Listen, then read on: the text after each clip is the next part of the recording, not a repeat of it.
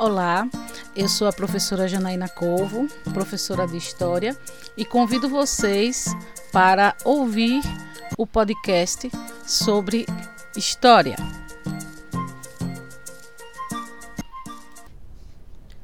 Hoje nós vamos conversar sobre o processo de independência das 13 colônias.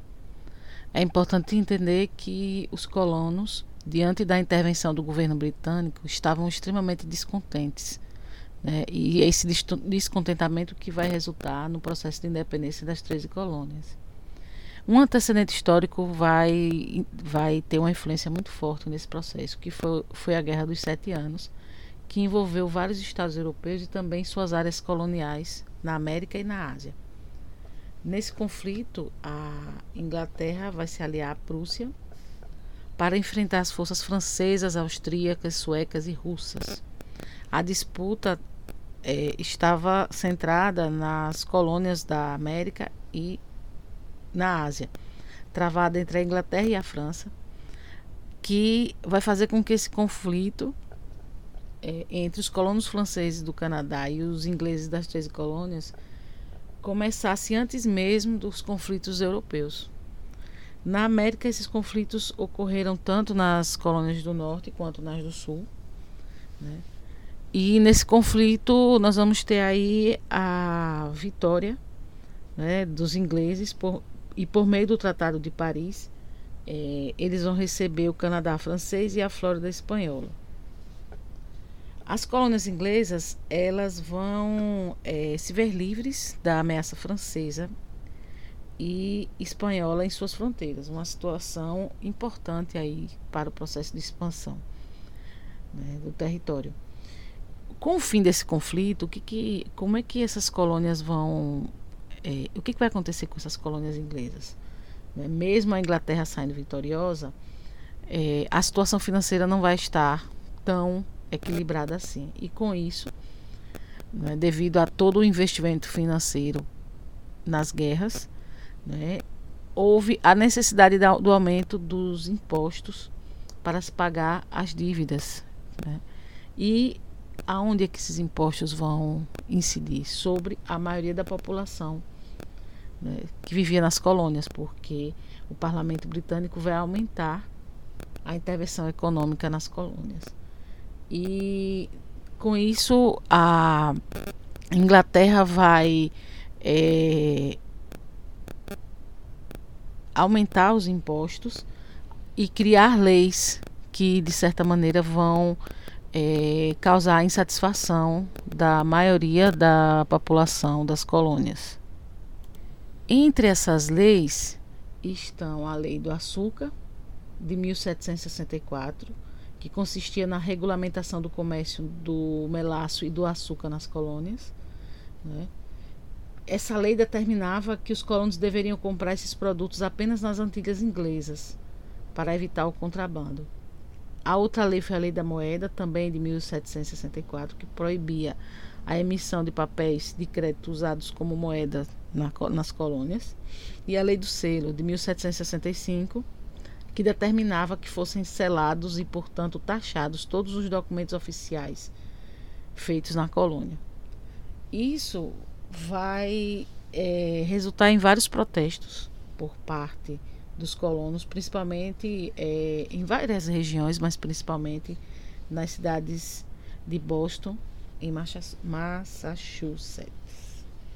Em meio a um, um desses protestos, a gente vai é, existe o registro histórico de um incidente que ficou conhecido como Massacre de Boston, que acabou servindo como é, pano de fundo aí para o movimento revolucionário que ocorreu esse incidente em 1770, quando nos protestos, porque os protestos ocuparam várias regiões da colônia, mas nessa região os protestos é, contra essas novas leis resultou na postura extremamente violenta dos soldados que atiraram contra os que estavam protestando, protestando, né?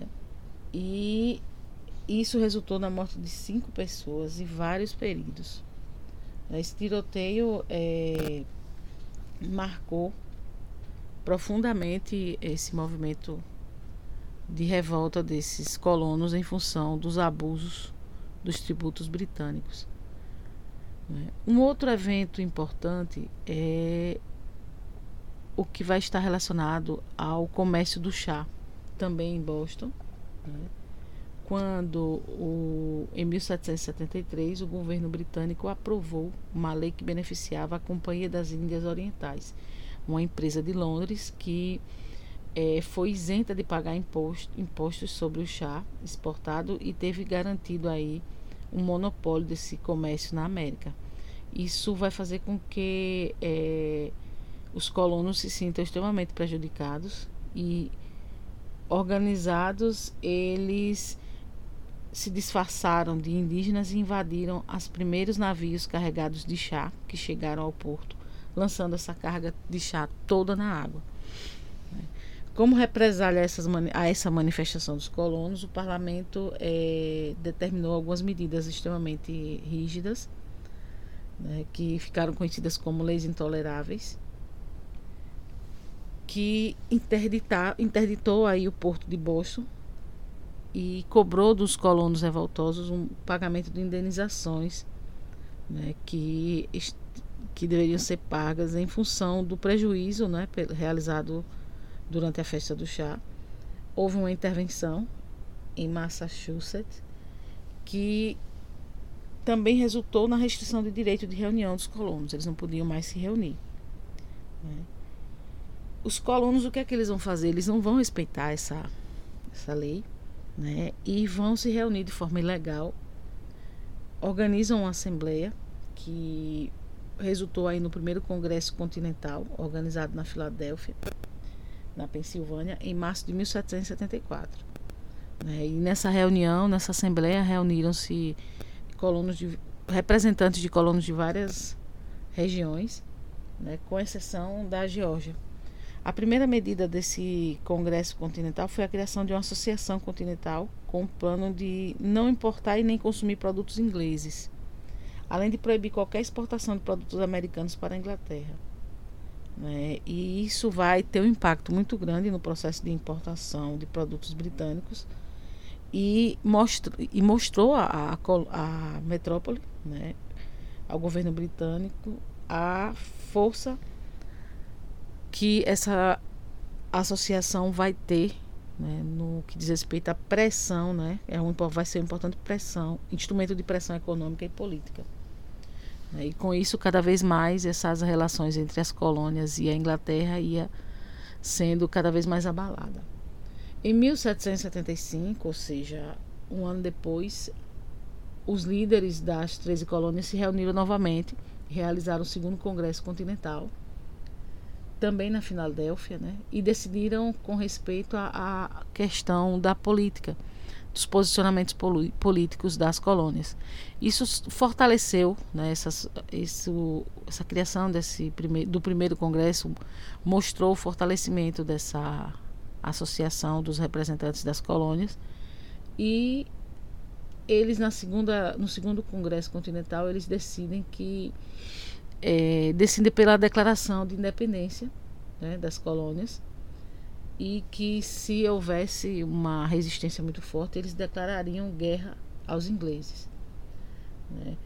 O, uma figura importante nesse processo foi George Washington, um grande proprietário de terras e de escravizados, que foi nomeado comandante das tropas americanas e que em seguida foi organizada também uma comissão que iria se reunir e construir aí a declaração da independência das 13 colônias, que ficou pronta dia 4 de julho de 1776. Esse documento, ele, a Declaração da Independência das 13 colônias, determinava que as colônias passariam a ser estados livres e independentes da Inglaterra e que cada uma delas teria autonomia para aprovar suas próprias leis. Então, é, garantiu aí o respeito dos direitos do cidadão e aquele que aquele governo que não respeitasse esses direitos poderia ser substituído. Né? Porém, é, é, importante ressaltar que essa, esse documento, né, essa declaração, não considerava cidadãos os escravos, as mulheres e os estrangeiros. E o que, que vai acontecer? Com esse processo de independência, a França se aproxima das colônias e, com o objetivo de enfraquecer o poder da Inglaterra, decide auxiliar os colonos no seu processo de independência. Né? Então a gente vai ter aí essa aproximação. Né? Com a declaração da independência, os conflitos entre os, os americanos e os ingleses aumentaram ainda mais, né?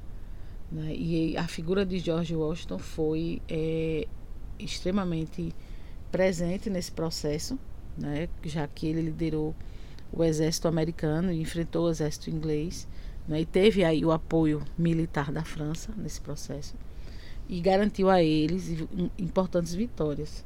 Né?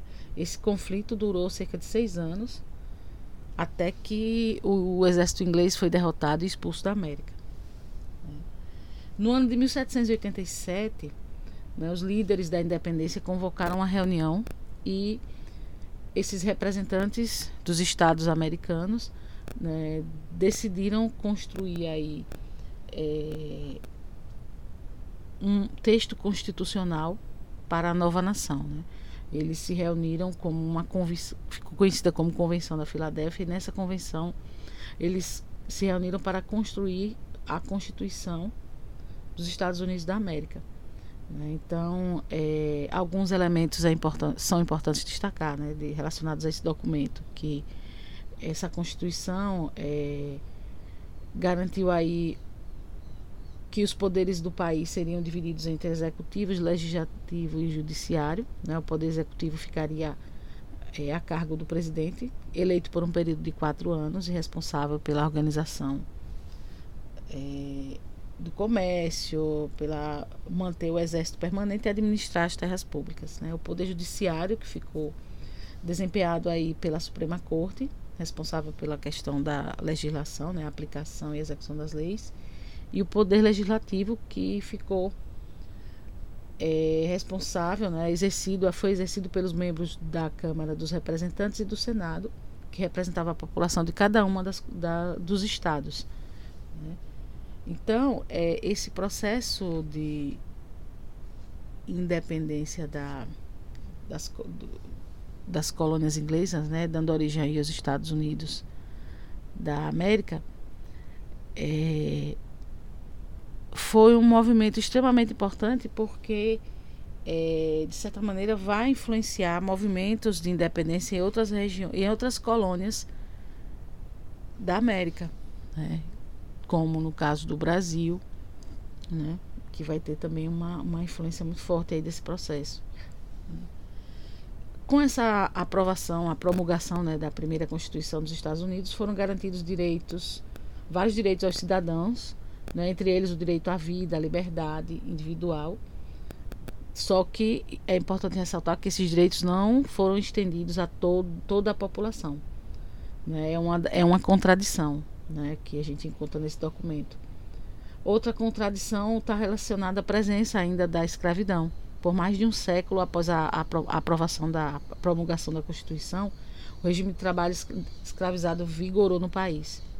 Né? Então houve um número muito grande de um aumento muito grande no número de escravizados né, na, na América e nesse sentido é, Outros povos também não foram beneficiados além de, de estrangeiros, também estrangeiros, mulheres e escravizados, mas também os indígenas, né? Eles foram os primeiros habitantes da região, mas também não tiveram benefício nenhum com a Constituição, né?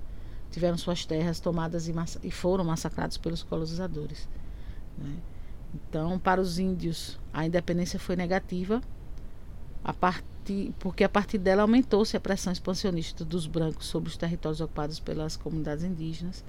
Para os negros escravizados, foi um ato que também não representou, né, porque manteve o sistema né, de escravista, né, de escravização de, dos povos africanos. Né. Então, esses foram alguns aspectos importantes da Revolução Americana. Espero vocês na nossa próxima conversa sobre história.